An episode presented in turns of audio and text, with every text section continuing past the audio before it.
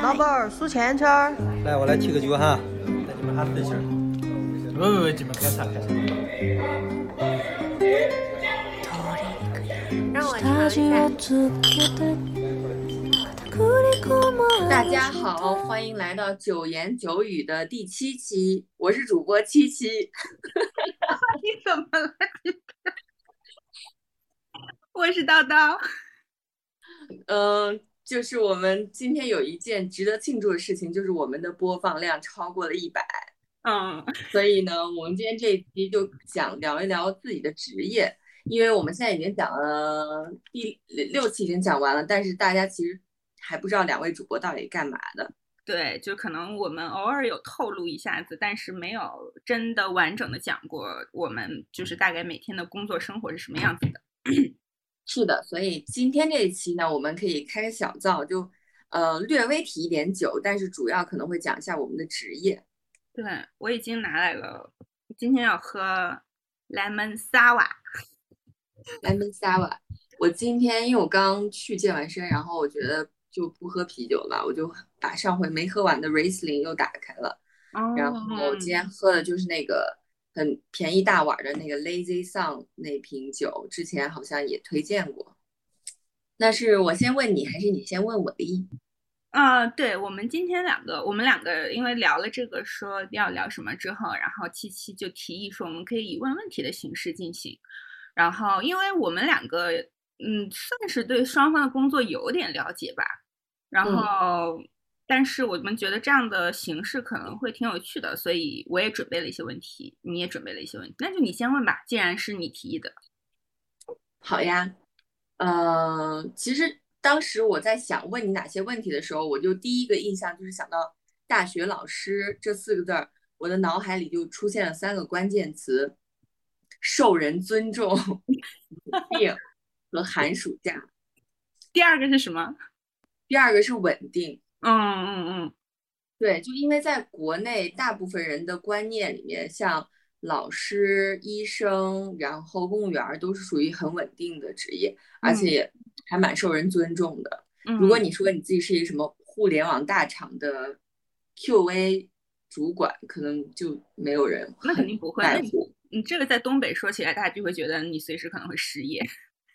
对，就因为觉得他。不是一个铁饭碗，但是如果你说你自己是个大学老师的话，立马大家所有人都会肃然起敬，就不管你是什么大学。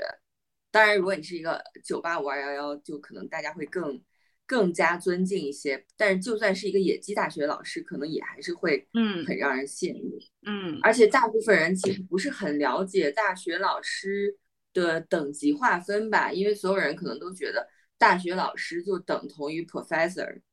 嗯，但其实据我所知，从大学老师到 professor 是一条非常、非常、非常漫长的路，有可能就永远走不到了。对，对，因为我妈妈有个好朋友，然后那个阿姨从我上小学认识她的时候，她就是一个副教授，然后呢，现在她已经要退休了，她还是副教授。那也可能是她主动选择了自己一直做副教授。嗯，就是因为他那个大学在西安还属于比较好的大学，而且他是经济系，所以我理解就是可能从副到正并不是那么容易。嗯嗯，我觉得那是也有这种可能，因为评教授一肯定是竞争比较激烈的，就是你听说过有人因为嗯很多年评不上。评不上教授，然后甚至想过自我了结，但是你很少听过有人就是因为评不上副教授而想要自我了结。就是评副教授，就是从讲师到教授，跟 对不起，从讲师到副教授是一步，然后从副教授到教授可以说是，嗯，就是超级大的一步。嗯，那叨叨，要不介绍一下你现在在大学里是一个什么状态？嗯，就你刚才说那三个词，我觉得，嗯，受人尊敬和有寒暑假，在我目前的状态中还是存在的。但是我觉得稳定是完全不存在的，因为，嗯，大学现在就是会有很多不同的名字吧，就是你聘进去之后会有很多名字。那我的，就我现在的身份是。嗯某九八五高校的嗯助理研究员。助理研究员就是一个应该是最底层的职位了，就是 我也是进了学校回来之后，经过多人讲给我讲解这个整个里面的什么有没有编制与否啊，然后前途稳定与否，我才弄明白的。反正像我像这种助理研究员，在我们的学校是签给你签三年的合同。也就是说，我现在其实就是三年的一个合同工，然后可能三年之后你会有一个续签的机会，那可能之后你就要尝试去聘、去应聘学校里面的副教授。但是你哪怕我应聘上了学校里的副教授，这也不是一个铁饭碗，也不稳定。他会要求你在十年之内必须要评上教授才可以，不然的话你就走人，就是学校就是会把你开除，毫不留情的开除。嗯，我的未来的道路就是，如果我继续留在这个学校的话，就只有这一条发展道路。然后有另外一些小伙伴的发展道路呢，就是他通过激烈的竞争以及自己优异的表现，以讲师的身份，呃，进入了学校。那么他就是一个相对稳定的、有编制的。俗称的岗位，那他如果评上了副教授，通过自己的努力，在七年之内，一般是七年之内，他如果评上副教授的话呢，那用他就可以躺平了，就是他这辈子哪怕到退休都评不上教授的话，也不需要担心，学校也不会把他开除。但是七年之内他评不上副教授的话，还是会被开除的。我们学院在我入职以后就已经有两位老师就是主动走人了，因为达不到评副教授的要求，所以。现在基本上，嗯，至少在上海比较好的学校，我觉我听说应该都是这种机制的，就是学了美国的那一套 tenure track 的那种系统。但是我不是很了解美国的高校，因为英国和美国又是完全不一样的两套系统。嗯，我不知道在美国的这种像你评上副教授再到教授的压力是有多大，但是在国内其实会有很多内卷，会有很多不良的竞争，就是。明显是僧多粥少的这种感觉，嗯，但是，嗯，从另一个角度来说，我现在虽然好像没有稳定这个关键词，但是我是有寒暑假，而且还蛮很有自由。我觉得我的工作是很自由的，就是说起来大家都会觉得，就之前在节目里我提到说和七七比，我完全不能说自己是社畜的原因，就是我不需要。定呃，周一到周五都定时通勤，然后以及每天可能都 every day 都要去做工作，因为我的工作是相对比较自由的，而且因为现在我因为我又没有上课，就这个学期我是不需要给学生上课的，所以。嗯，我的工作基本上就是以研究为主。所谓的研究就是，呃，如果省市国家有什么下呃申请课题的机会，也就是说，比如说你可以申请十万块钱，然后三年做一个课题，我就去写 写一个文本，然后来申请这个课题，然后其他的时间就花在嗯做已经拿到手的课题以及写论文上面。所以其实我每天的工作。目前在最近半年多的时间里，就有点像是 在读博士一样的感觉，可能比读博士的时候事情要多一些，但是相对我就是在自己独立的做研究。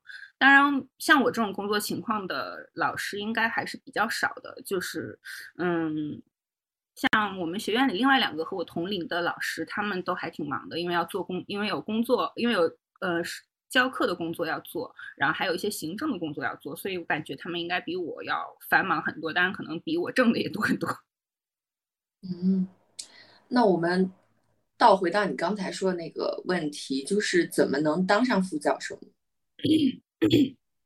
这个就又又我我就又只能说我们学院，因为我是一个嗯社会科学类的院系。然后我们的评副教授的标准是在，在这七年之内，在你在七年之内，然后你要出一本书，然后申请到一个国家课题、国家级别的课题，然后另外要发表，如果是用英文论文来算的话，应该是要发表两篇英文论文，要是 SSDI 就是被收录的比较靠谱的期刊的论文。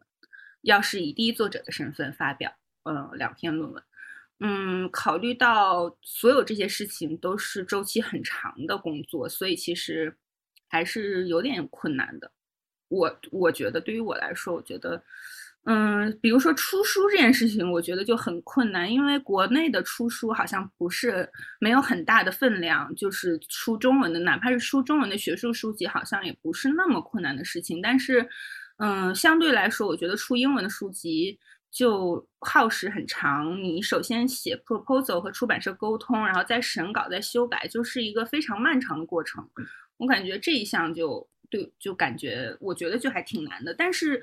据说不同学校和不同院系的标准也还不一样，有的院系甚至可以，比如说你可以发，他要求你发两篇论文，如果你能发四篇论文，那可能你就不需要做完成其他的指标了，你就只要发论文就行。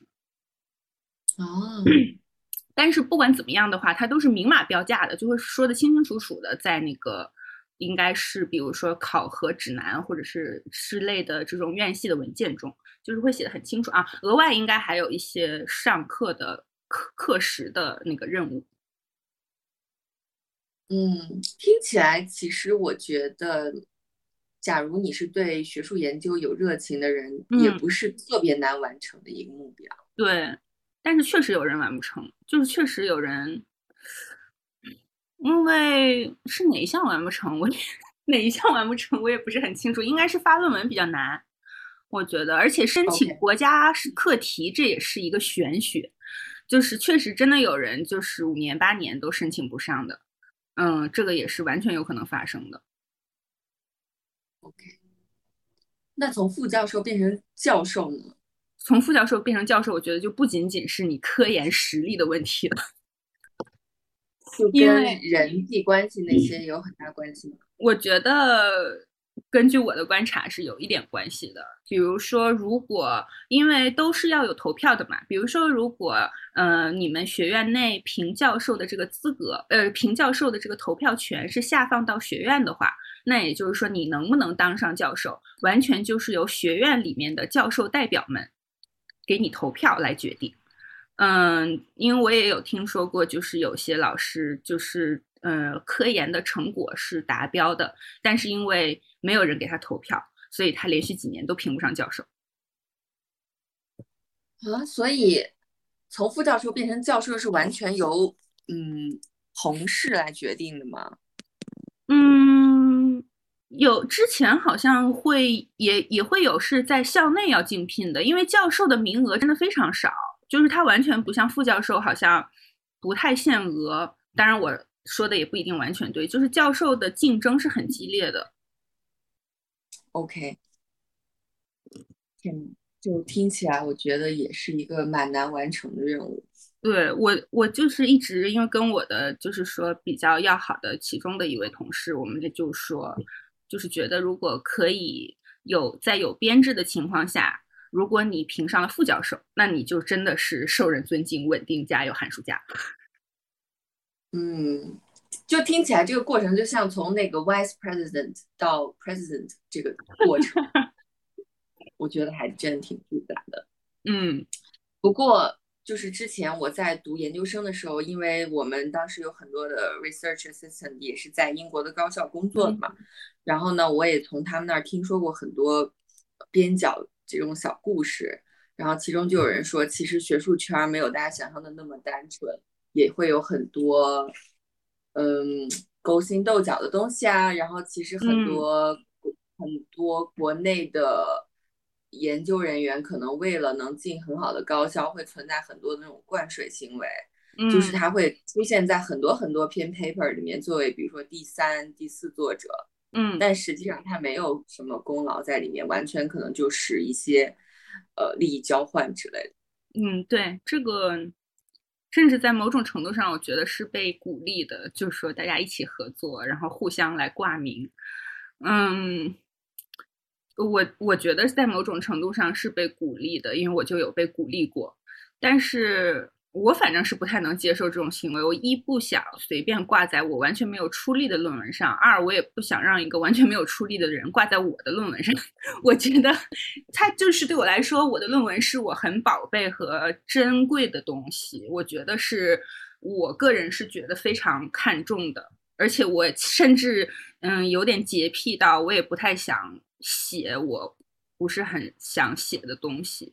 嗯，就是在目前我还有这个选择权和主动权的情况下吧，我觉得很幸运的是，我到目前为止都还有权利可以选择，然后也基本上被鼓励去做我自己想做的研究，所以我觉得这点上还挺幸运的。那还蛮好的，嗯。别的其实我觉得大大家还是对学术圈很羡慕的，尤其是在上海的高校。不过我有一点我觉得很惊讶，因为我的我的嫂子也在西安一所很有名的学校就职，嗯，然后她之前是在武汉一个很厉害的大学读的博士。但是我以为就是你的有这么高的学历，如果在很好的学校任教的话，你的收入就会很高。啊，完全不是吧？结果完全没有。就当时他跟我讲他的收入的时候，我就真的很惊讶，因为我感觉那个工资就是一个普通公务员的工资，就可能会因为他是一个很好学校的博士，然后西安这所高校会给他一笔安置费，嗯，但是并不会有其他的更多的福利，就是工资上是完全没有体现的。对，是完全没有的。至少以我的情况来看，是完全没有。对，所以我就真的觉得，天呐，就是读博士真的是一个很，我觉得读研究生其实都已经够辛苦的，然后读博士就更，更是难上加难。结果毕业以后，在大学任教的工资却这么，就是完全没有大家想象的那么高。但我觉得这个事儿，反正因为第一，我觉得我没有想说，我也不擅长从这个工作里面挣钱。我是觉得我自己不太擅长这件事情，因为比起 出去，嗯，就是很频繁的和其他的同行交流，然后以及一起喝酒吃饭什么的来说，我更想我。觉得我自己更擅长坐在电脑前面写论文，但是就看我的观察，我觉得确实是有一些教授，嗯，既完成了自己的学术工作，然后也并没有很贫寒，就是他也赚到了钱。这个我觉得一一方面跟个人的性格有关系，另一方面应该跟比如说专业也有关系。比如说我认识，嗯，像大叔有就是做旅游管理的师兄，其实他们。嗯，就比如说可以承接一些旅游规划的方案，就可以承接一些案子，然后去做一些旅游规划，然后嗯写一些报告，就是等等。其实，在社会上可可能会委托大学老师做的工作还是有一些的。就是其实像我这种社会科学类的这种专业，其实嗯应该也是有机会。我也不知道挣些外快吗？对对对对对对对对对，有机会去赚外快的。但我觉得我是。嗯，就是不太擅长做那些，所以就也没有太多想。嗯，我是觉得，就是这些大学老师，包括博士生在做的事情，不都是在这种突破人类知识的边界的事情吗？所以我觉得就应该要获得更多的收入，但是实际上没有我想象的那么多。现在真的完全没有，而且现在作为大学老师，我觉得就是我都也经常。同事们聊天就会说，比如说你帮学生做答做就是毕业答辩的时候，就是本科生吧，嗯，就是我好像也跟你吐槽过，就是他写的很差，就是已经差到我不知道他是怎么把这个东西好意思交上来。但是你绝对不能把话说的这么狠，你要委婉的、温柔的、体贴的 跟他说，你这个东西写的不太好。因为大家会担心，比如说学生会投诉你啊，然后学生会出突然出现一些心境障碍的问题啊，等等等等，就是会非常担心这些事情，已经担心到了在上课的时候都要多想一下，在做这种答辩工作的时候都要多想一下的程度，我觉得也是有一点，嗯，内心很复杂。现在学生都已经这么脆弱了吗？因为我看就是美国那边学校就是会给。所有学生都发奖，然后也不公布任何的分数，但是这个其实是一个我觉得过于理想化的场景啊。毕竟他离开学校进入社会以后，还是要面临丛林法则啊。对啊，现在国内的中小学好像也有一些在实施这种做法吧，就是不要不能张榜，然后不能公布成绩什么之类的。对，就是，嗯。可能不是被落实的很好，但是从官方来讲，应该是这样的。嗯，这样会导致大家更加软弱，我是这么觉得的。嗯，对，总归需要受挫的。其实，其实我是觉得，我是回回国工作以后才开始受挫的。就之前我其实都是生活在一个挺理想的学术环境里，感觉。嗯。我觉得进入社会工作以后，其实真的挺容易受到各种各样不同维度的打击的，所以我觉得提前受到一些小剂量的打击，是对学生的成长有有帮助的。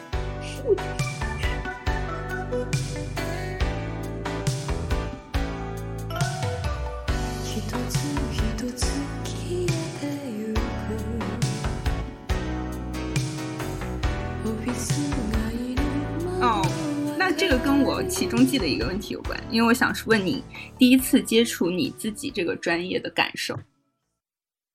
呃，我接触到我这个专业其实蛮偶然的，因为我本来大学学的是理工科，嗯，就我这个人其实完全不适合学理工科。我之所以学理工科，就完全是因为那种少女叛逆，就是想让家人。摸不着头脑吧，所以就选了一个理工科的专业，然后学的过程也非常痛苦。但是总归我大二的暑假还是去找了一份实习工作，结果去的那家公司呢，就是一个软件外包公司，然后它是对日的软件外包，嗯，所以它的企业文化什么的也都还好，就是会午休的时候 整栋楼放日语歌那种。然后当时就遇到一个组长，然后他就跟我说。哎，就是你本人还蛮喜欢艺术类的东西，然后你又不喜欢你现在的专业，那其实你可以去考虑一下用户体验、人机交互之类的这些方向。然后我当时就感觉像听到一门外语一样，就是人机交互是什么鬼？我就觉得很神奇，我就去网上查了查，然后也买了两本书看了一下，然后觉得还蛮有趣的。所以就研究生的时候换了专业，然后学的是人机交互专业。嗯，其实当时就是他的授课是计算机学院和心理学院共同去完成的。嗯嗯，所以还挺有意思的吧，就可以学到很多之前完全不了解的东西。然后当时我们那个班级的构成也蛮有趣的，就我们班可能会有一半的中国学生和一半的外国学生。然后这些外国学生基本都是有个五到十年的工作经验，然后去学的这个专业，像是一个深造吧。但是国内的学生基本都是本科学的，比如说工业设计，嗯，然后研究生就去读这个人机交互专业，就还反差挺明显的。因为我觉得读研的时候，你去完成一些项目的时候，其实是需要一些工作背景背书的，嗯，但是因为我们所有人都完全没有这个。经历就读起来还有一些吃力，嗯，对。然后我当时毕业的时候是一五年嘛，然后其实当时大家对互联网行业没有现在这么狂热，嗯，就不是所有人都会去报考这个专业。然后我当时找工作还蛮容易的，我记得我就随便看了看，然后投了一下简历就找到了工作，然后收入也还不错。嗯，我记得我是九月十九月十一号交了论文，然后九月十三号就已经在上海开始上班了。这个我记得，因为在快你快要回国毕业的毕业回国的时候，你就我记得你很早就跟我说已经找到工作，你在跟 HR 在那个已经在微信里面在沟通在聊天了。是的，就是这这个行业真的工作还蛮好找的。尤其是我刚毕业的那一两年，那你觉得如果现在毕业还学人机交互这个专业，还是会像你当时找工作这么轻松吗？呃，其实也还是蛮好找的，因为这个就国内的产品，就比如说互联网产品嘛，你去认真看，有很多产品做的还是蛮差的。嗯，对，所以我觉得工作机会应该还是蛮多的。嗯嗯。所以你觉得你刚开始接触到你的所在的这个专业是让你兴奋的，让你很对，是是让我觉得蛮开心的。嗯，但是回国以后，我觉得我的工作内容其实跟我嗯学习的理论知识还是有蛮大的不同的。嗯，就因为我当时学的理论知识其实偏向于用户研究，然后会有很多统计学的知识，然后就要计算什么方差呀、什么标准差之类的。但是实际在工作中，我就完全没完全没有用到过。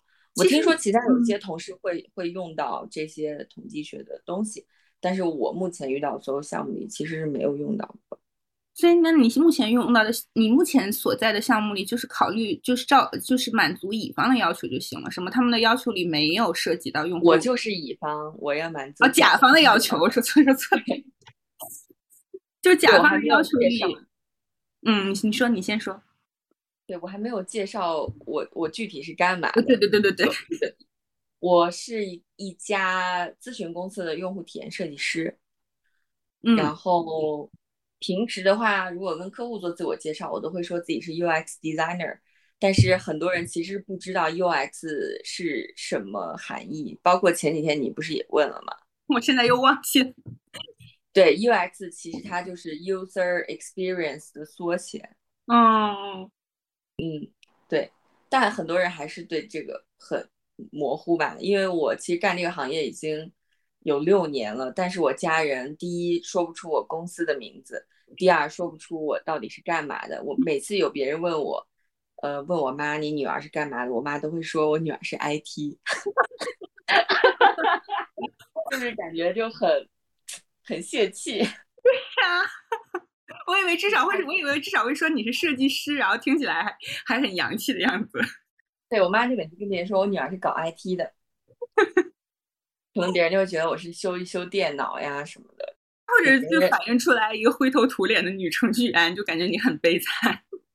是的，大多数人其实对这个行业还是蛮不了解的，而且这个行业的细分就还挺多的。就说到设计师，可能我每次跟别人介绍说我是设计师，然后别人就立马会问：“哎，那你是做什么设计？”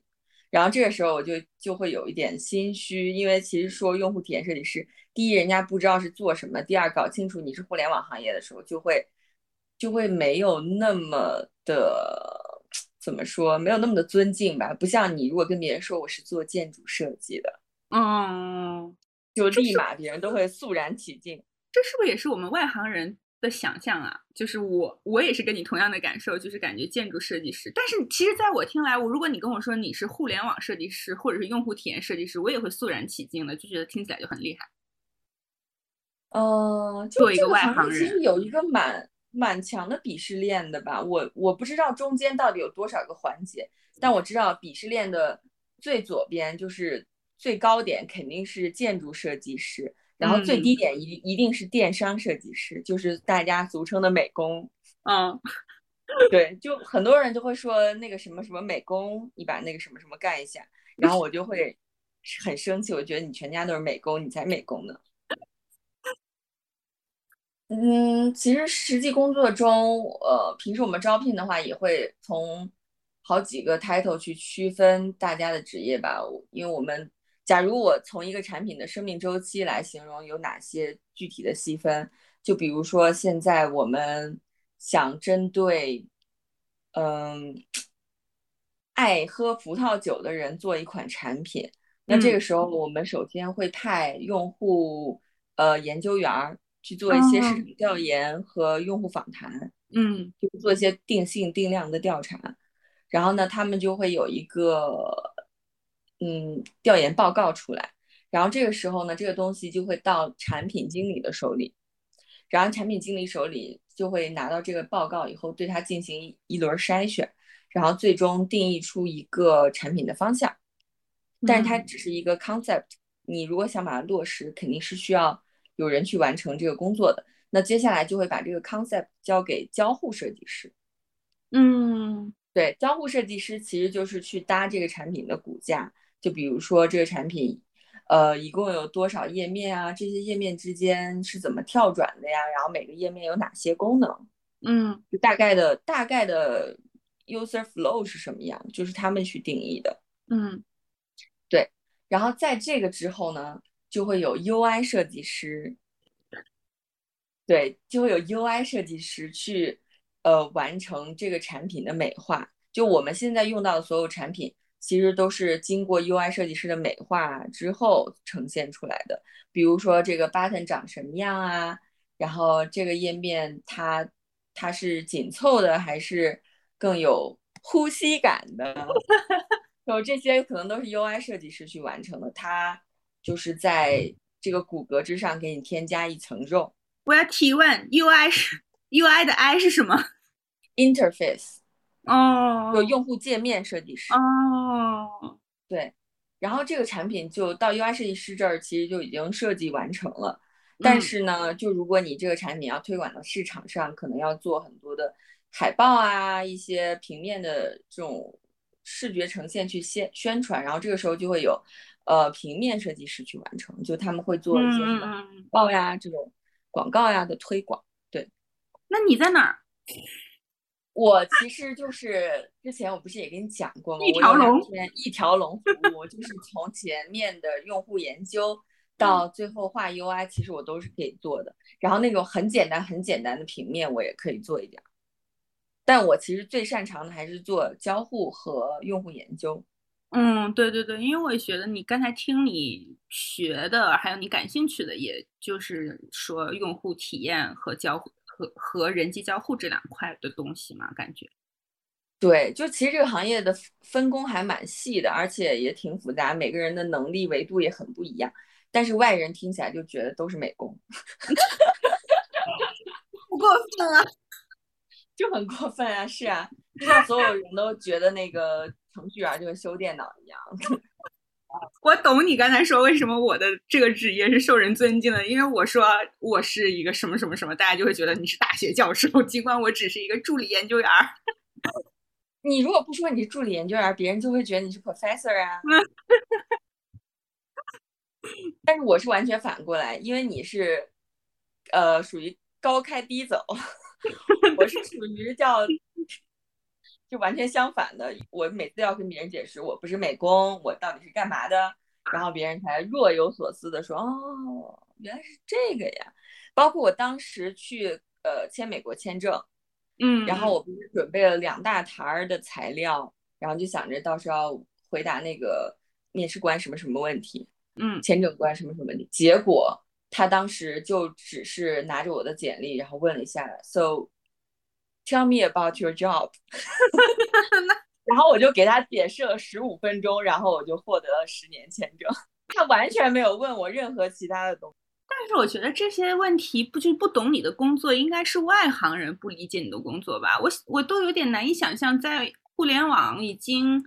如此深入我们生活的这个时代，如果是你们业内人士，应该都可以完全 get 到你是做什么的。为什么还会戏称为美工？其实也不一定，因为就算是我每天一起工作的这些同事们，就如果是程序员或者是商业分析师之类的，他们其实可能对我们的能力还是有一些误解。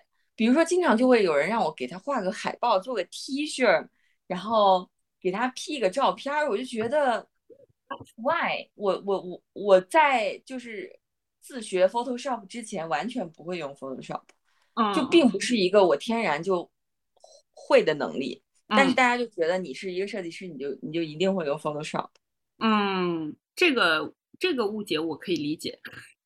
嗯，是的，包括你像那个用户研究员，你让他去画 UI 什么的。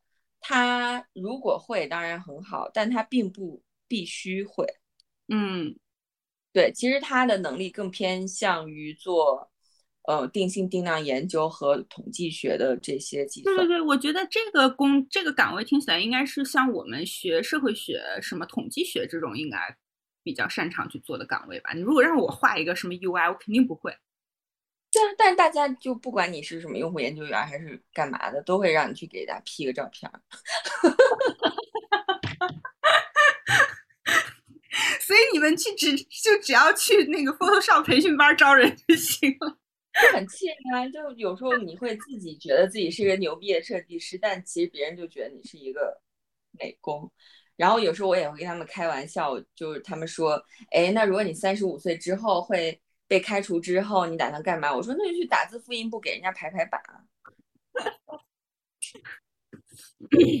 嗯，我觉得这可能是某一部分。当然，像我的工作就不会被别人突然要求你，你给我啊。当然，比如说你做，你给我做个 PPT 啊，你给我写一个什么，就好像比较少有这种内容发生。因为我的工作感觉好像相对是个人完成的部分比较多。嗯。但你脾气也不是很好啊！别人让你给他写 PPT，不会发火吗？不会做，当场翻脸。我现在已经学学会了，我现在已经是一只一个职场老油条了。就是现在每次有别人让我给他画个 T 恤，或者是做个 logo 的时候，我都会说把这样好的机会留给毕业生们吧。好油腻呀！让他们锻炼自己，提高自己的能力。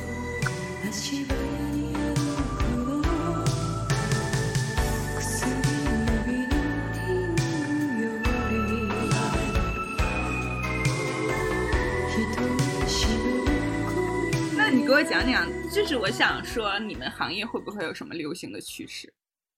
我自己本来这是我记的第一个问题。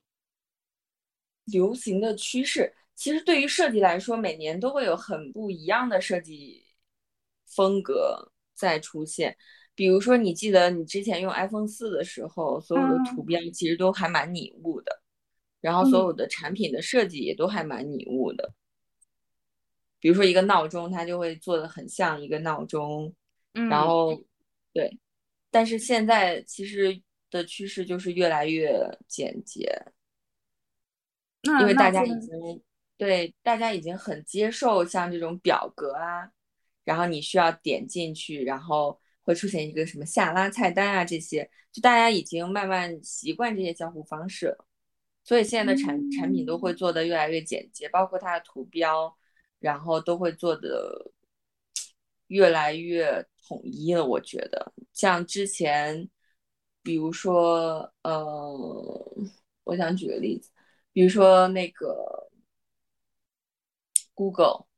Google 它的 logo 其实是那种有衬线的字体，而且它的那个 logo 还带一些什么阴影、高光之类的。嗯，但是现在它就完全做的很平，然后它的字也是那种无衬线字体。嗯，然后这个趋势其实是所有的产品都在 follow 的。嗯嗯，但是不是这种东西，我感觉作为用户，好像我们在你这样跟我说之前，我好像就没有太注意到过。嗯，不过真的，如果把两个产品呈现在你面前的时候，你是能感觉到什么是，呃，感觉是现代的产品，什么是古古老的产品。比如说你现在用那种 Windows XP 的时候，嗯，然后你你就会明显觉得，哦，这个设计风格就还蛮古老的。嗯嗯。但是你刚才说的简洁，这个我是有感觉。对不起，我总是打断你，就是因为我多或多或少的会在各种推荐。A P P 的文章中看到推荐它某一款的产品的原因，是因为它比如说界面很简洁，看起来很舒服，就是会有这样的形容词，是觉得是一个赞美的词。对呀，就是对于用户来说，其实能一步完成的操作，就最好不需要用五步嘛。嗯嗯，所以这个对啊，所以他们说，嗯。好的用户体验就是让你无感的可以完成你的 task，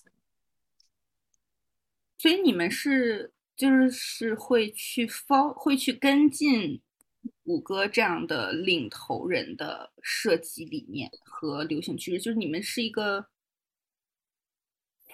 嗯，肯定会啊。其实对于我们设计师来说的两大巨头就是呃苹果和。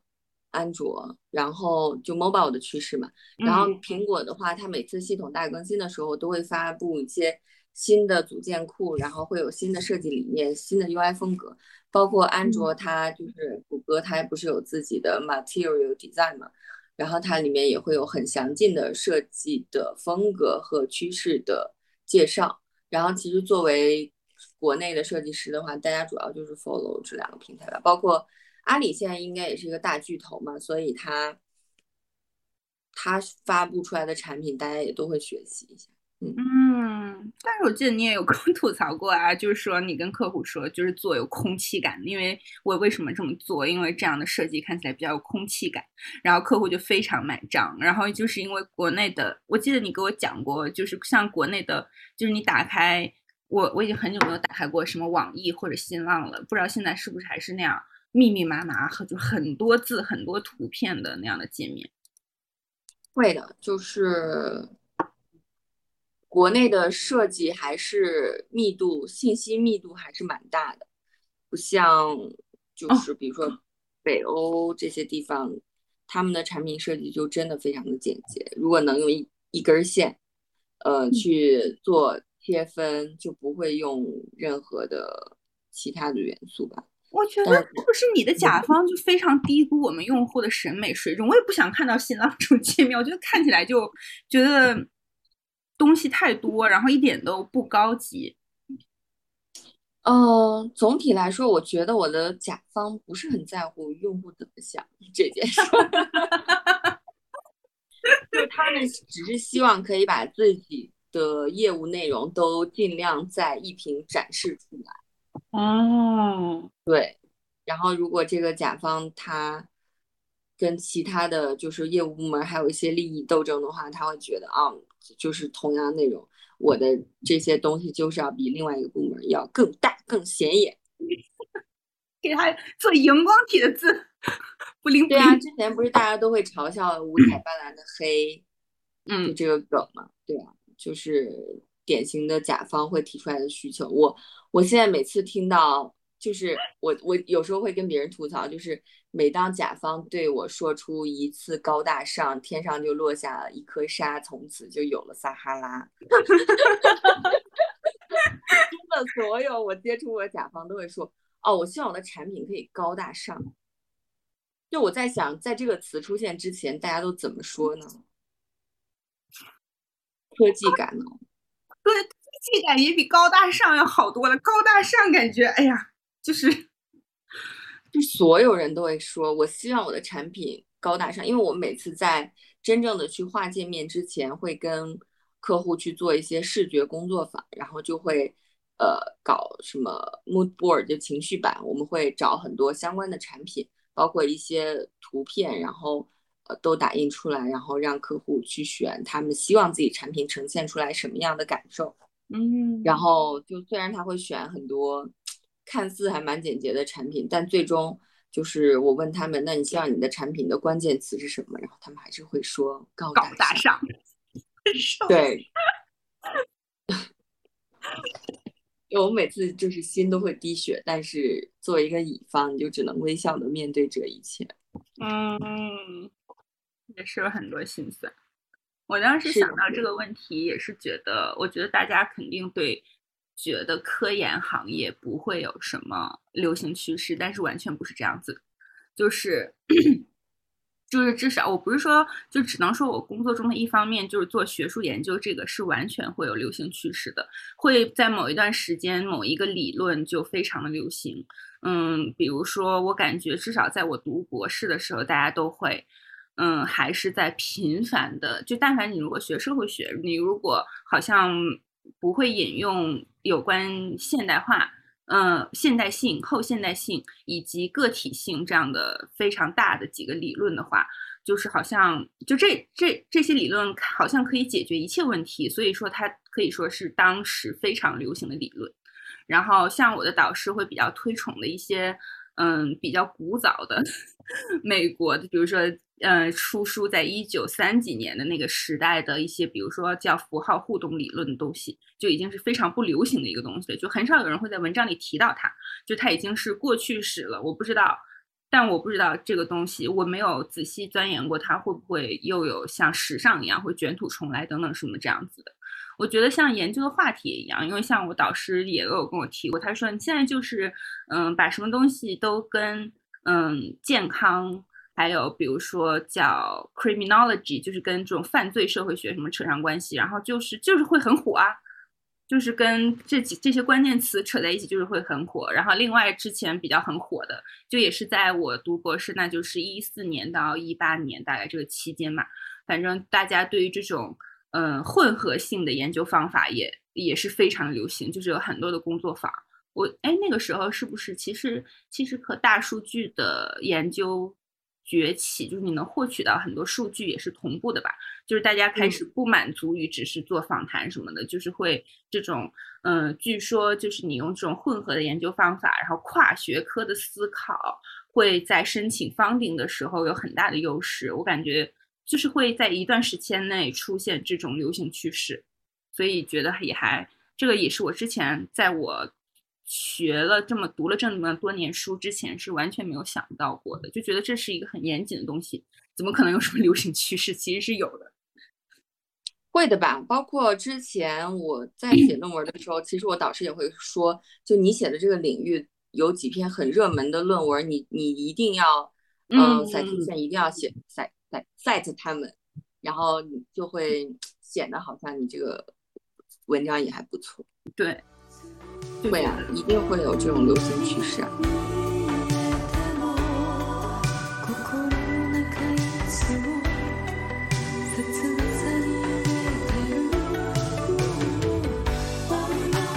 然后，我们这个互联网这个行业就是非常的浮夸呀，包括我们之前不也聊过吗？就我们这个行业真的有非常非常多的黑话。就 我那天跟我同事聊天，就感觉。就跟听外语，就外星的语言一样。就我问他，就是，呃，你现在在做什么方向？然后他就说了好几个缩写词。嗯，对啊，我就根本听不懂什么意思啊。就我们这个行业的人非常迷恋用缩写。哦，这也是我想问的一个问题，就是中英夹杂的语言障碍。我看来感觉对你来，对你们来说，不是中英夹杂的语言障碍，是缩写词的语言障碍。我们这个，尤其我现在在外企，就是中英夹杂、滥用缩写，然后，呃，文不对题，我觉得是非常常见的。我有时候会想，就是那如果是那种英文不太好的新同事加入到公司，应该会觉得每天都很沮丧吧？因为大家说的话都听不太懂。就我们很日常的对话，就会说。哎，Jessie，你把你那个 keynote share 给我一下，然后我用 AirDrop 怎么怎么，就这是属于大家很日常的对话。真好浮夸呀！我觉得这个就是在那个电视剧里放出来，然后我就会做，然后我就会在沙发上翻白眼的那种对话。但这种对话真的就是在我们公司非常日常，就会说，哎，那你就 book 一个 meeting 吧，然后我来 schedule 一下我的 calendar。就真的是我们非常日常的对话。好贱呀！对呀，就我我我我会想，我们那些毕业生刚进公司的时候，肯定会有很多不适应的地方。嗯，但是鉴于他也知道自己人微言轻，地位较低，他会非常努力的会进入你们的语言系统，并且学习你们的这种重音夹杂的语言系统。我在这个系统里生活了这么多年，我现在去反观他，把自己抽离出来，我去反观我们每每天日常对话，我就真的觉得自己好浮夸。就有的时候你用那些词就大可不必，但是大家就还是会用英文去说。对，我觉得你像刚才那，你把刚才你把那个 keynote share 给我一下，share 这个词，share 这个就大可不必吧。你至少 keynote 我还可以理解，感觉你就把那个东西发给我不就行了吗？嗯，对啊，但大家就是会说英文啊。嗯。可能会显得自己，我们公司好像还好一点，并不是所有人都有英文名。但是我知道，在很多公司、很多外企，大家就是不知道对方的英文名，并不知道。因为我我跟我老公，呃，认识彼此的第一个企业，就也是一家美国的外企，然后里面大家都有自己的英文名。嗯，所以等我们离职之后。过了很多年，然后再回想起我们那些同事的时候，他就会说：“哎，你知道那个 Henry 吗？他现在怎么怎么样？”我想说，谁是 Henry？因为我在在我之后的人生中又遇到了很多个 Henry，而且大家起英文名也都很无聊，要不然就是 Tom、Henry、Jerry，呃，就很无聊哎，没有什么比较小众的名字，所以基本上如果你叫 Jack，可能这个公司就有五十六个 Jack。嗯，我觉得这一点，当然不知道谁是始作俑者，就是这个风气的开创者。我理解他们这么做，可能是为了，比如说有其他国家的同事想念中文名会有困难，所以如果你有一个英文名的话，就会容易很多。但是大家起的英文名真的很无聊。嗯，对，我觉得就应该下次如果有个男生给自己起英文名，就可以叫自己 Randall，就这种可能。看见都不知道该怎么叫的名字，就至少不会让你的前同事在过了五年之后完全不知道你是谁。对啊，尤其是如果他在说那个人的中文名的时候，就完全对应不上，因为我根本不知道他的中文名是什么。我觉得给自己起名叫 Jack、Tom、Jesse 的人很不走心哎。如果是我的话，至少会起一个 Rondo 一样对应的，就是会希望大家能区分我，并且。只就是有我个性的一个名字，有可能大家就只知道这些名字啊，所以，嗯，嗯，那倒也是，我们这个行业真的是非常的浮夸了。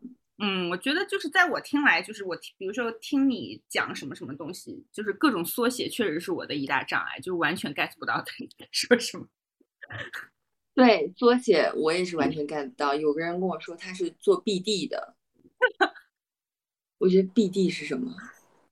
而且我们公司经常会说，呃，就是这个项目的话，我们可能会先做一个 BFF，然后之后再会做一个什么 DDD，然后 BFF 是什么东西？我我只到目前为止，BFF 在我的脑海里，它对应的词就是 Best Friend Forever。我刚才想的是 Boyfriend。对不起，然后什么 D D D 我也根本就不知道是什么东西。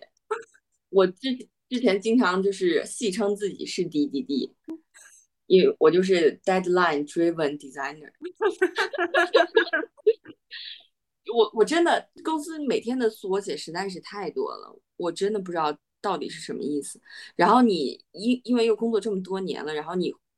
忽然把三年前你就不懂的一个词抛出来说，其实这么多年我都不知道它是什么意思，你就会觉得同事会觉得你很不专业啊，所以就越久就越不会问，可能到有有一天离职的时候会发一个邮件，然后上面写，其实亲爱的同事们，这些词我都不懂。像 PPT 这种感觉查，就去百度一下，去 Google 一下也查不到啊。对他太。太泛了，不好查。BFF 也查不到。你现在去查 BFF，肯定查出来 Best Friend Forever 啊，因为我记得当时 Facebook 就很流行这个 Hashtag。哦。对，就我们这个行业，就我如果用一个关键词来形容的话，就是不说人话。对，我之前有去过一个 conference，然后就是我们这个行业的 conference，然后我就觉得所有人都不说人话。我听了，本来那个票真的很贵，好像要将近两千块两天，嗯，而且还不不包括餐食的那种。然后我真的是去了半天多一点，我就走了。那我觉得真的是大可不必。我觉得是不是这样说会显会在甲方面前显得自己比较高大上？是不是也满满足了甲方对高大上的想象？就是你如果跟他说今天我把这个 BFF 给弟弟弟一下。有可能吧，甲方可能就会觉得，因为我记得有一次我给一个客户讲一个嗯 keynote，然后我讲了大概有一个半小时，然后最后的时候有一个 Q and A 的环节，然后我就让他们提问，就是对于我刚才讲的这所有东西有没有什么问题？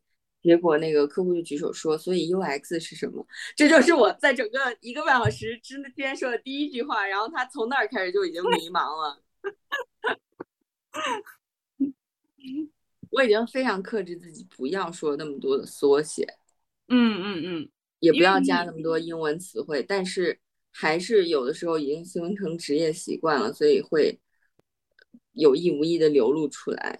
然后对于听众来说，如果他也习惯这种模式，其实还蛮好。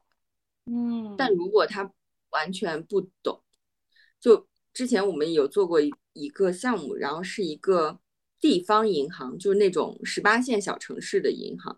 嗯，然后当时，嗯，我们公司的一群人去做那个项目就很失败，因为客户根本听不懂他们在说什么。嗯，然后他们也听不懂客户说什么，因为客户就是说那种方言嘛。嗯。所以两边根本都沟通不了，就导致这个项目就做的还蛮失败。嗯，所以你们还是接大城市的大企业的大品牌的项目比较多，是吗？相对对，咨询公司本来收费就很高，所以一般能请得起咨询公司的，都还算比较龙头的企业。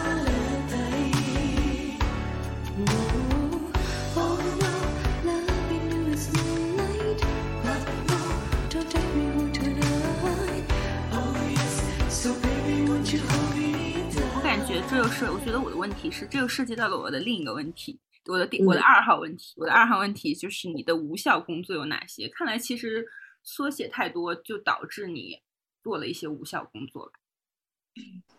无效工作，我觉得我无效工作很多，包括嗯，最早之前就是嗯，因为我们的工作其实大部分就是人和人之间的沟通。嗯，但是你知道，人类就是一个很容易出尔反尔的物种，嗯，所以有的时候你可能跟他达成了某种协定，就尤其是在设计上，就比如说你给他看了一版方案，然后他已经认定了这版方案了，但是，这第一个，但是他很快就反悔了，然后为了确保他不做这样的事儿，你可能就会在你们每一次的会议结束之后。都要发一个会议确认邮件，然后抄送所有的人，嗯，然后这件事儿就让我觉得很浪费时间，嗯，对，然后还有就是之前我给你讲的写 PPT，就我真的花很多时间在写 PPT，而且作为一个设计师，你又不能要求你你的 PPT 做的很丑。嗯，就是你可能写内容只花一小时，然后美化它就花三小时。哇，我后面要学习一下你的 PPT。对我经常跟别人开那种分享会，就讲怎么写好 PPT。因为有时候跟同事一起去做一个工作坊，然后最终我们要汇总出来一个 PPT，然后比如说每个人写百分之二十，嗯，然后最终汇总到我这儿，然后因为他们就是丑的各式各样。然后我要把这些很丑的东西再汇总到一起，然后再美化它。有可能就是他们写完他们的部分，直到晚上十一点，但我为了美化他们的那些东西，就可能到晚上两三点。嗯，对我花很多时间在美化别人写的很丑的 PPT。我觉得，而且美化 PPT 是一个无休止的工作，就是感觉可以做很久，就是。看你精益求精到什么程度，我觉得，因为我觉得我自己做的时候也是这样的感觉。嗯，很多同事真的让我觉得他完全没有审美。那他，就他会放一张，比如说英文的配图，嗯，但是他底下的字用的是魏碑，就是那种很书法。啊，我知道魏杯，我知道，知道，知道。对，然后配在一起就让我觉得很迷惑。就这种类型的东西都太多了。比如说明明一共这个页面就只有两个方块块，它一定就不要让它们对齐，然后一个是绿的，一个是红的。啊，这个之类的。这个我觉得我看到就是血压能比他做的好。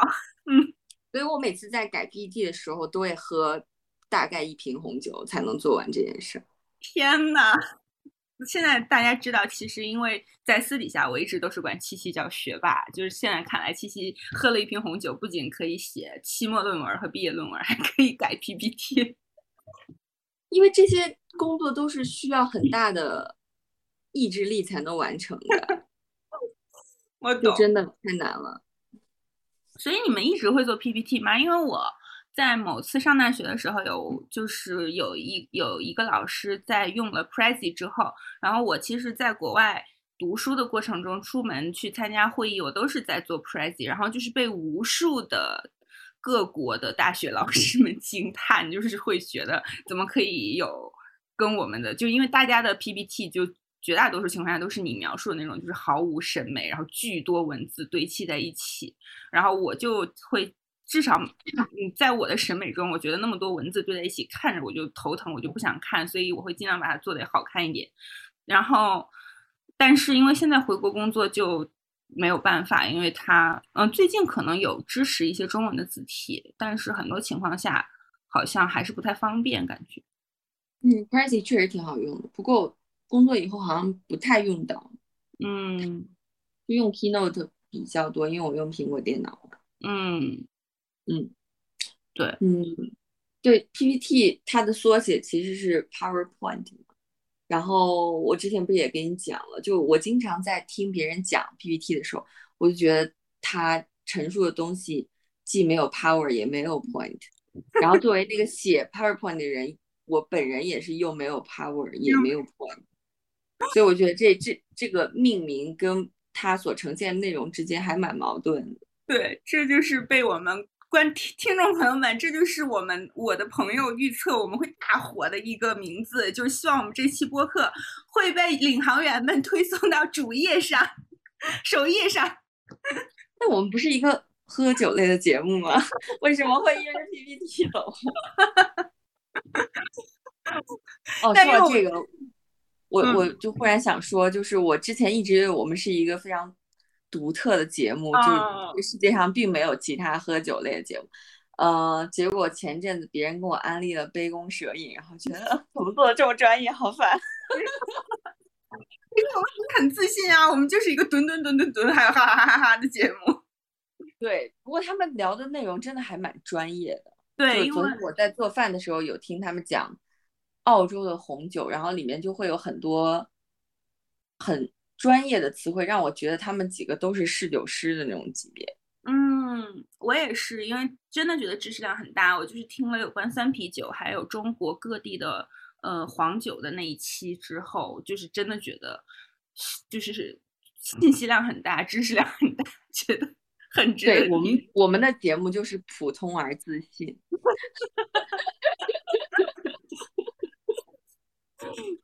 我我觉得我们的核心竞争力就是我们节目听起来可能比较轻松，因为没有什么需要动脑子的知识点，没有知识点需要记下来。就是真的，我听对我听他们讲黄酒那一期的时候，我真的就是一直想拿笔记，就是记下来，就是因为它知识点太密集，就是就是会记记不住，然后就是消化不了一时间。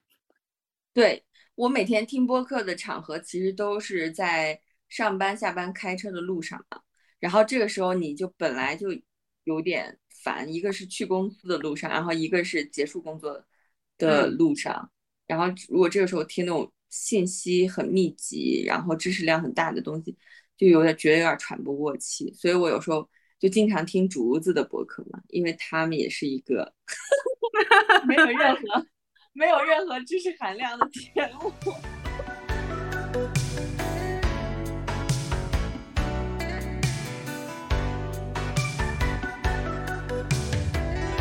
哦，对了，我忽然想到一个问题，我想问你的，就是，就你觉得自己做的事情有价值吗？啊，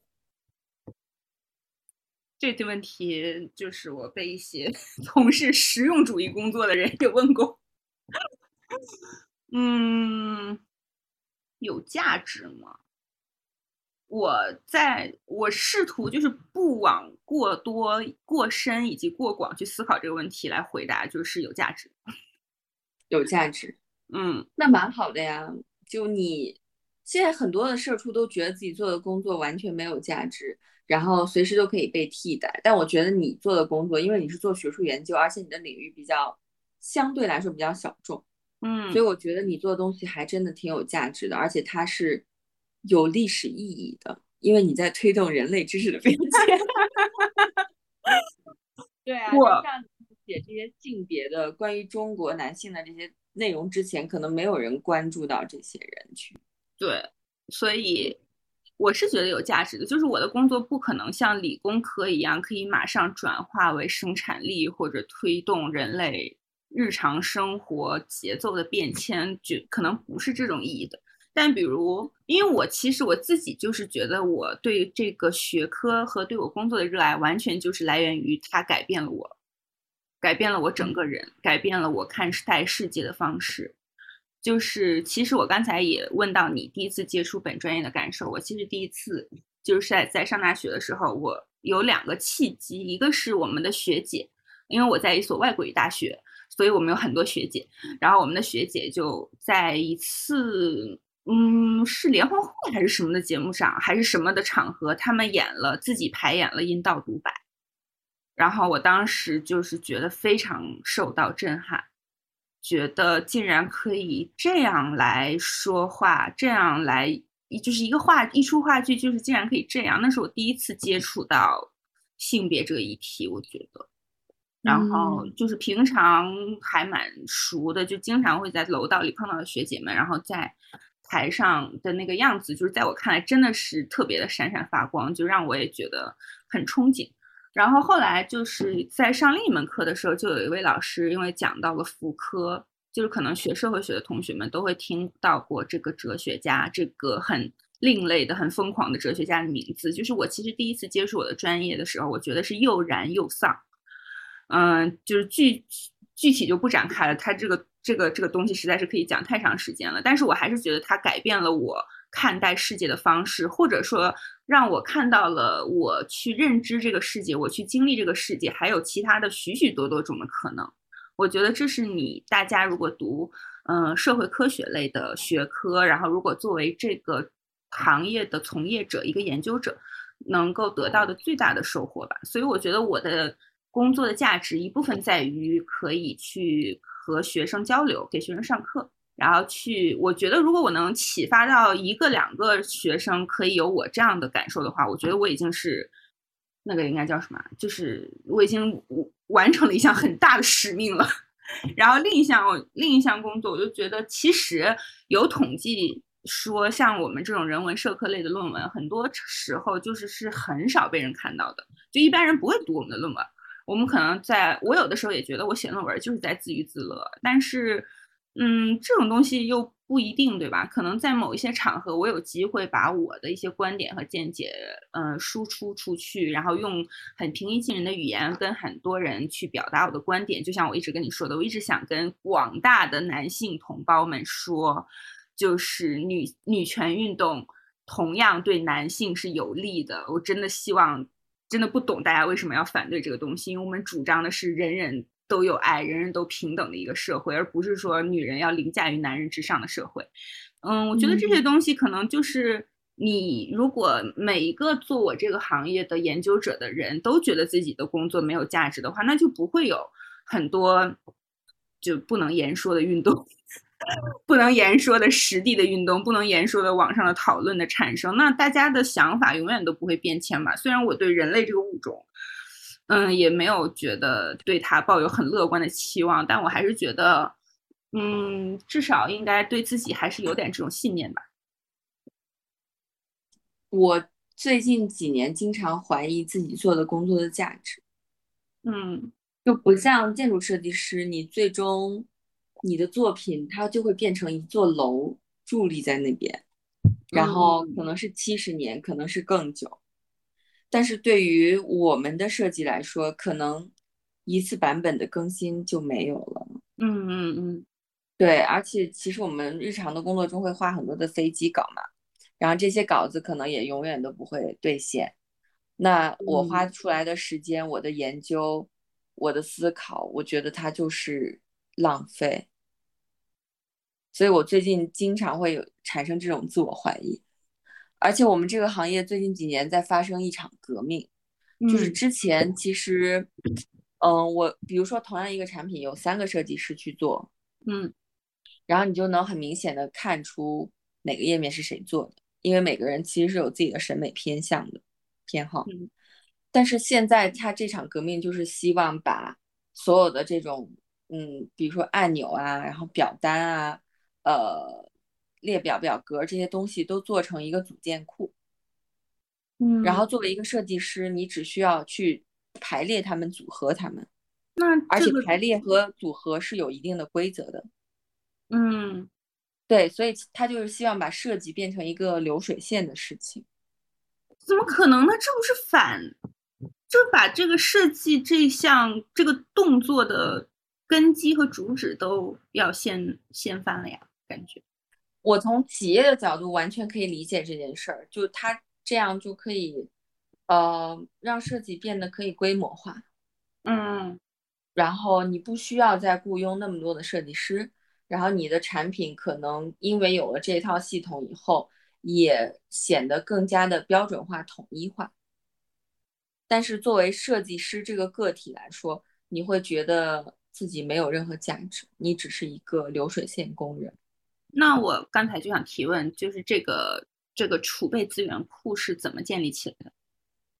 嗯，就是前期，因为我现在做的这个项目，就其实就在做这样的一个工作。就嗯，比如说你这个产品有一百个页面，然后你就发现这一百个页面现有的页面里面有很多类似之处，然后你就把它们抽象提取出来，然后做成一个组件库。哦。然后新来的设计师就只需要调用你已经做好的组件。嗯，他不需要再单独去做一个什么按钮、什么表单，对他只用去排排版就好。但是这样的设计不会被人记住啊，我觉得很有可能不太会被人记住。可能并品牌方也没有想他的设计被人记住吧。嗯嗯，而且我觉得还刚才让我很感觉很惶恐的一点就是，这又是一次。嗯，我们人类这个生物所进行的工作，又有一部分可以被机器和就是电脑和人工智能取代的一部分。对我经常在想，如果有一天我们这个行业被人工智能取代了，嗯嗯，我能做些什么？就什么行业可能是最后被人工智能取代的？然后我就还反思了一下我的生活场景，我觉得可能理发师是比较晚。会被取代的，因为我没有办法相信一个机器人在我的头上动什么手脚，我真的很怕他杀掉我。因为我最近看那个呃《Sex Death Robot》那个剧嘛，就爱死机器人，嗯，然后里面就很多这种机器人杀掉人类的故事啊，然后我就觉得天哪，我绝对不会让一个机器人在我的头上动什么手脚。那我还可以去学扬州千脚和采耳。采耳可能不是一个刚需，但是理发一定是个刚需啊。嗯，对我我是可能以后不做设计师，当然也好像也也没有办法做理发。哎，不过假如我变成了设计总监，然后我又去直接去理发馆，我也继继续可以保持我这个 title，哎，就 还可以当设计总监。对 我真的觉得我现在做的事情，我还蛮怀疑它的价值。嗯，我刚才就在想，是不是因为你做的这个东西本来就是这个消费社会的，就是为这个消费社会服务的，所以它才让你这么感觉它转瞬即逝。是的呀，尤其是国内的互联网产品迭代更新又这么快。嗯嗯，你可能休假几个月回来就。大家的话术，然后流行的趋势都已经完全不一样了。就在这个行业，你会觉得压力很大，因为你要不断的提高。嗯，就也不不一定是提高，可能就是不断的获取新的知识。嗯，不然，尤其是作为咨询公司，你要去甲方当做一个老师一样的人去教给他们东西。那如果对方的知识储备量比你大的时候，你就会呃很被动。嗯，那我觉得这一点其实还挺让人有危机的，因为就是也不是有危机，就很容易让人沮丧吧。在工作过程中，如果时时在怀疑自己的工作的价值在哪里的话，但是其实我也会有觉得被质疑或者感觉自己的工作是不是到底在干嘛的时候，但是至少我会觉得。比如说我我有一个文，我下了一个文件夹的论文，我都会觉得很快乐。就至少我还能安慰自己，说我工作的价值是让我自己有了一些满足感和快乐感。嗯，其实我一个人在角落一边听歌一边画图的时候也蛮开心的。但是现在工作这么久，尤其你在公司也有一定资历以后，这样的机会就比较少。你要处理很多乱七八糟的。事情，然后这些事情可能就跟你想做的本职工作有些无关。就像我刚刚说的，帮别人改 PPT 啊，给领导写小作文啊，这些东西就跟我的个人兴趣完全不相关，但它就是你工作的一部分。嗯嗯，还有一点，我觉得我们两个人的职业相反差很大的就是。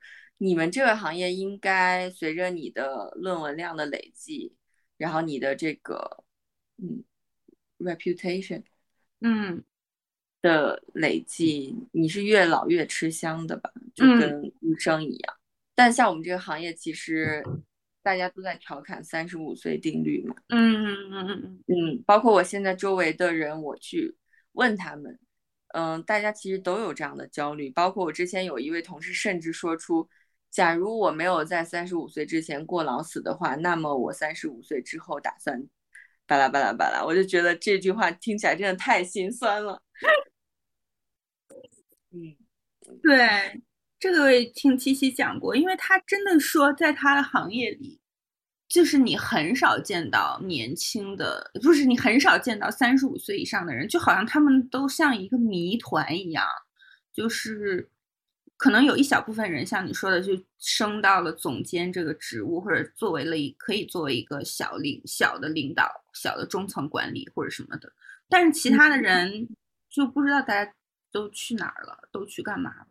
我也很想知道这些人都去哪儿了。然后我问我们现在项目组的人，因为我们项目组比较特别，就大家的年龄都还蛮大的，其实有几个人已经超过三十五岁。然后我就问他，假如有一天你被强行辞退了，你会打算做什么？然后就会说什么回家种地啊之类的。其实大家对自己是没有什么，没有什么更好的安排和计划的。还有一个就是因为我们这个行业的工资其实有点泡沫，嗯，就经常听到哦，一个毕业生的年薪三四十万，然后呃，什么一个。什么大厂的设计师年薪六七十万这种，那就干到三十五岁就可以了呀。那但是你花费也会很高啊，因为像我有时候工作如果很辛苦的时候，我就这个月就会报复性消费。嗯，这个也我可以理解。对啊，就如果你想象，假如说是某大厂的设计师，每天要工作十几个小时，然后周末也要上班。那他肯定就会报复性消费啊，就会买很多的名牌，然后花很多钱在喝酒上。这说的是我们吧？然后很有可能他就没有什么存款呀。但是如果你某一天忽然被从这个系统给踢出去了，然后你要换一个新的工作，你可能就没有什么更高的收入。的选择啊，我之前也不是有一阵子很怀疑人生嘛，然后就很想换一个行业，我就看了看什么咖啡师，我我的妈呀，那个收入就让我大 跌眼镜，我觉得怎么可能靠这个薪水能活得下去？除非有家产可以继承。那我还好像我现在工资起点这么低，我现在觉得换一个行业应该也不会更低吧？那你既然又热爱你做的事情，然后你的薪水你也是。觉得知足的，那你也没有必要换个行业。但是我们不是也讨论过这个问题吗？我应该还是会想在我有限的人生里再经历点别的东西。我可能就是必须得面对这个这个抉择，就是总有一天，可能也不会是多元的未来，然后我可能就不会再做这个行业。那我之后要做什么？然后我跟周围很多的设计师都讨论过这个话题，大家都很迷茫，就没有人有一个很好的答案，所有人都很迷茫。那我觉得很神奇，我还在我的想象中，我们的互联网行业已经发展的很快了。难道你是第你是还是做这个设计师的第一第一代人吗？应该不是第一代人，但是肯定嗯，也算是比较前面的几代人吧。嗯嗯，让我们拭目以待，等着七七来告诉大家，三十五岁时候干嘛？继续发廊，继续做设计总监。这是发廊的设计做设计总监，然后以后的呃各大企业都是用 AI 在画图了，因为本来阿里就有自己自己的，就他们其实美工这个职业已经被消灭掉了，因为他们有一款叫鲁班的产品，就是可以生成所有的那种淘宝首页的广告图片，就那些都不是人做的，都是 AI 做出来的。嗯。对，如果你做的东西是没有什么创意可言的，如果只是纯粹执行的话，像我刚才讲的，就是只是把组件库里面的组件在页面上组合组合的话，那可能你就没有什么价值。嗯嗯，我理解，有可能像用户研究员的话，这个行业这个职业可能还能生存的久一点，毕竟它牵扯到跟人之间的交对对交往。对，你要去访谈别人，嗯，但是数据收集和研究这一块可能也可以被人工智能取代。嗯，对。天呐，数据研究就是如果再要线上访现现场访谈的，应该还会做的久一点，因为感觉距离人形 AI 并且能够有感情的交流的这种人工智能出现，应该还会有一段时间。嗯，有时候我。我在想，企业其实并不在乎它真的用户的感受吧。就像我每次给银行打电话，然后他都会是那种 AI 接电话嘛，嗯，然后我就很烦，我每次就狂按井号，然后说，呃，人工助手，然后人工客服，就我很烦，他每次就说，呃，A B C D E F G，然后请选择。然后你选了一份，然后里面又有 A B C D E F G，然后就一大堆东西，然后你接个电话就感觉跟记那种心算珠算题一样，然后你就要记住很多选项，然后你还要自己给自己分类一下，那我这个问题到底属于 C 还是 D？对啊，你就是经常要去思考这些问题。我我就只是想完成一个很简单的东西，我就只是需要这个人工客服告诉我。没有关系，你的账号没有被盗。就我，我很愿意相信一个人类，但是一个机器，就让我觉得很伤感。就目前客服这一块，已经让我感受到未来我们可能会遇到的各种各样的不便。我觉得这个话题也挺有意思的。这其实之前我们感觉，因为我之前本来还，我因为我觉得这已经成了我的一个职业病，就是聊到什么话题都觉得我可以写 篇论文。就是因为我可能是一个好奇心比较强的，因或者我觉得作为，嗯，就是我的研究领域在国内其实很多都是属于人类学科的东西，就是我认为我可能是被培养出了好奇心，以及我的这个学科需要好奇心。我真的像听到刚才七七讲的这个东西，我也觉得，因为这也是我觉得我后面会感兴趣研究、投入时间精力的一部分，就是这种人和人工智能。以及它会让我们的生活还有这种自我认同的方式产生什么变化？我觉得还挺有意思的。尤其我处在这个行业，就做咨询嘛，其实你可以接触到各行各业的大佬们，然后他们其实在做的事情都是想要把人从这个环节中去掉，就可以让所有东西都变得更智能、更自动化。就这个反映在各行各业，因为我接触到很多行业的客户，然后我就真的觉得还挺细思极恐。嗯，对，这个行业就是会让你觉得很多魔幻的事情产生，包包括这个三十五岁退休这个东西，就真的让你觉得非常的魔幻。对啊。而且想想，真的，你现在会发现，真的很多事情拿着手机按很多按钮就可以办了。这个真的像是以前科幻小说里面的事情，然后现在就全部可以实现。但是最后落实可能还是要去现场找那个办事员，然后递一叠材料 才可以。对他们不是之前就说很搞笑，就是说那个取款机器里面坐了一个小矮子，就在那儿给你现场数嘛。对，大家以前就是在。可能互联网没有这么普及的时候，都会都会觉得这种机器其实还是一个人在里面。我其实一直到不久以前，我都认为那个 ATM 机里面刷啦刷啦的声音是真的在数钱，直到大叔跟我说他只是给你放了一个音效。是吗？我以为是真的在数钱。他跟我说只是放了一个音效而已。嗯，对呀，就以后的人类可能真的要要处理很多这样的问题吧。嗯，就你的菜也是一个机器人做的，然后。maybe 你的伴侣也是一个机器人，然后你养一个宠物狗，也是一个机器狗，然后你就会因为跟别人的一次真实的对话而感动很多天。对啊，然后你们的吵架就会变成了我今天晚上给你断电。对，前几天西安忽然发生了大断电，嗯，哦，然后就很魔幻。你就会忽然觉得，哎，就这种互联网企业，如果没电没网的话，就真的可以关门大吉了。因为我们那天下午三点就下班了。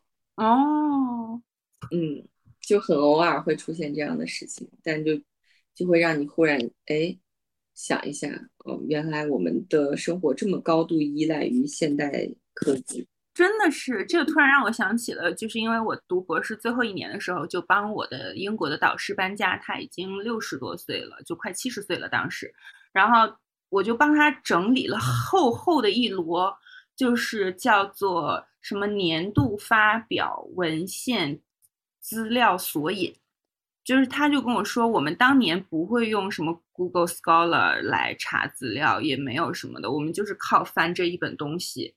然后来找有什么文献可以看，然后可能再去图书馆或者再去别的地方想办法找朋友借，或者去翻印这种纸质的资料。我听了之后就觉得非常的不可思议，就是已经觉得觉得那样的话怎么可能会有效率？但是他年轻的时候就是那样子，就是已经说到效率这个东西，我觉得这也是现代人的一个毛病吧。就我之前我们家猫嘛，它喝水不都是把手。伸到那个里面，然后掏掏掏半天，然后舔一下手上的水，然后我就说，我就跟我老公说，我说乌冬怎么喝水这么没效率？他说一个猫为什么要效率？效率，人家不不是效率，每天都在睡大觉啊，他要效率干嘛呢？他一会儿要写论文吗？还是要干嘛？就现现代人对于效率的追求，真的是让人觉得害怕。嗯嗯。我们这这一期是不是最终的结就结束语就要念一首那个诗？从前慢车马慢，一生只够爱一个人。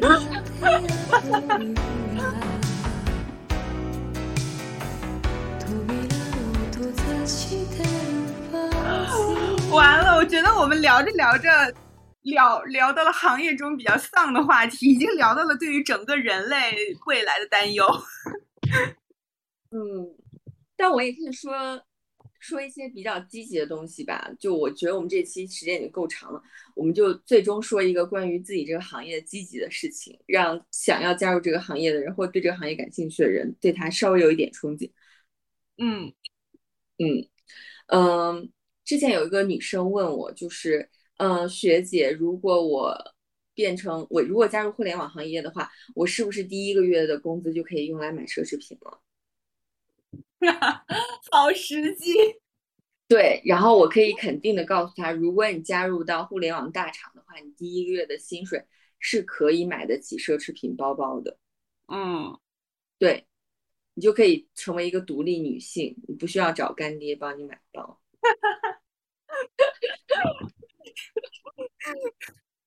我就可以自己宠爱我自己。是的，你讲讲你们这个行业吧。有什么积极的点？嗯，完了，我肯定我没有，我肯定没有这种物质激励，我只能有精神激励。精神激励也是好的。我觉得精神激励至少我对我来说是非常重要的，我相信总归会对一部分来说是很重要的。我觉得就是读社会学以及或者读人类学，会让你变成一个有趣的人。我认为这是我会这个很好啊，嗯。我认为这是我会期望，如果我死了之后，认识我的人对我的评价，就是说叨叨是个有趣的人。我认为读学了读了这么多多年书，读了这么多篇论文，让我变成了一个更有趣的人。就是其实论文远远不像大家想象的那么无聊，你可以能可以看到，比如说新西兰男人去做绝育的比例有多高，以及 以及比例有多高。就超级高，比我想象的高很多。然后就以及可能在巴西的热带雨林的部落中，他们每天是怎么吃饭，他们有什么习俗，就是其实有很多非常有趣的事情。就是我认为开嗯读到这些东西，如果深入到这个行业，会让你变成一个有趣的人。哦，那这个听起来真的还蛮吸引人的。嗯，怎么办？我忽然觉得我刚才说的东西好肤浅。我。你那个东西我就我就给不了大家。那我们今天这期就到此为止吧。对啊，谢谢大家的收听，谢谢大家。如果你听到了最后一分钟，我们觉得你就是值得一个，你现在就应该把你的手伸到头顶，然后伸开五指，为自己放一束小烟花。